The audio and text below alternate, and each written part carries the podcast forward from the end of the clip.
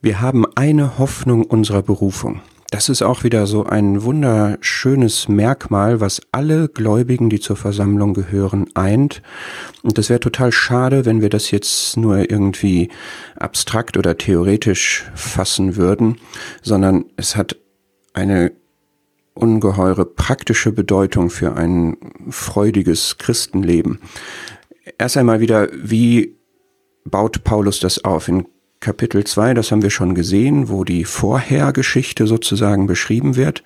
Da wird gesagt, Menschen ohne Christus haben keine Hoffnung. Sie sind ohne Gott in der Welt. Starke Aussage, aber es ist ja leider festzustellen, dass wenige Menschen wirklich nur eine Perspektive über das irdische Leben hinaus haben. Die meisten beschäftigen sich gar nicht damit und tun das beiseite und sagen, ich weiß ja nicht, was danach kommt oder da ist alles aus oder ich möchte mich damit nicht beschäftigen. Sie haben keine Hoffnung, denn eine Hoffnung ist etwas, was sich nach vorne ausrichtet, in die Zukunft ausrichtet und erwartungsvoll und mit Gewissheit sagt, das ist meine Zukunft.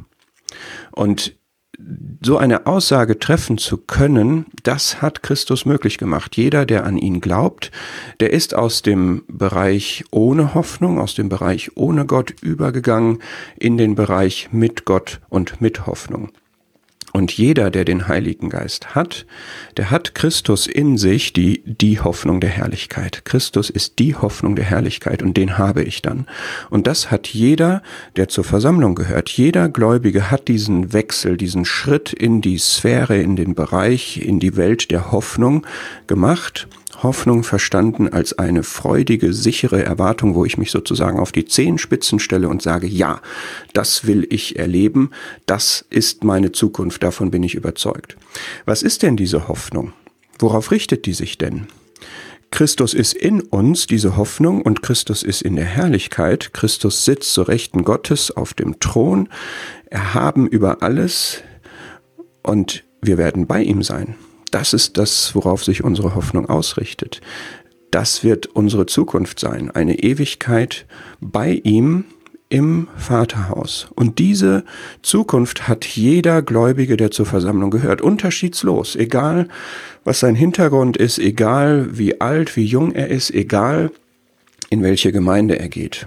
Wenn er zu der Versammlung gehört, hat er ein und dieselbe Hoffnung. Das ist doch ein total verbindendes Element, oder?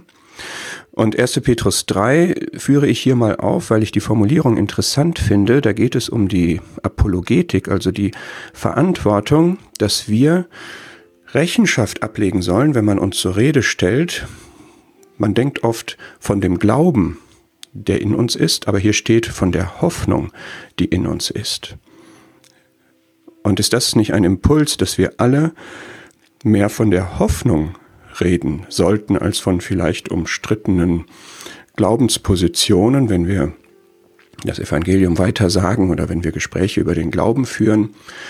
Denn das ist das, was uns über diese Sphäre hebt, in der wir sind, was uns über die Welt, über die Erde, über das Zeitliche hinaushebt, dass wir eine Gewissheit haben einer Zukunft, die einfach nur herrlich ist und die uns auch jetzt schon Freude macht. Und nochmal 1. Johannes 3, Vers 2. Wenn es offenbar werden wird, was unsere Zukunft ist, wenn das sichtbar wird, dann werden wir dem Herrn Jesus gleich sein, dann werden wir ihn sehen, wie er ist. Kann uns das nicht darin stärken, wieder das Gemeinsame in den Blick zu nehmen und traurig, was trennt und zum Teil ist es notwendig, was trennt, aber es gibt doch immer noch das Einende, nämlich die Hoffnung unserer Berufung dass der Herr Jesus jederzeit wiederkommen kann und dass wir dann bei ihm sind, dass wir ihn sehen, wie er ist, egal was unsere Erkenntnis jetzt ist, aber wir werden dann, dann wird das, was stückweise Erkenntnis ist, weggetan, dann gibt es eine volle Erkenntnis und dann werden wir ihn sehen, wie er ist, dann sind die Unterschiede nicht mehr da.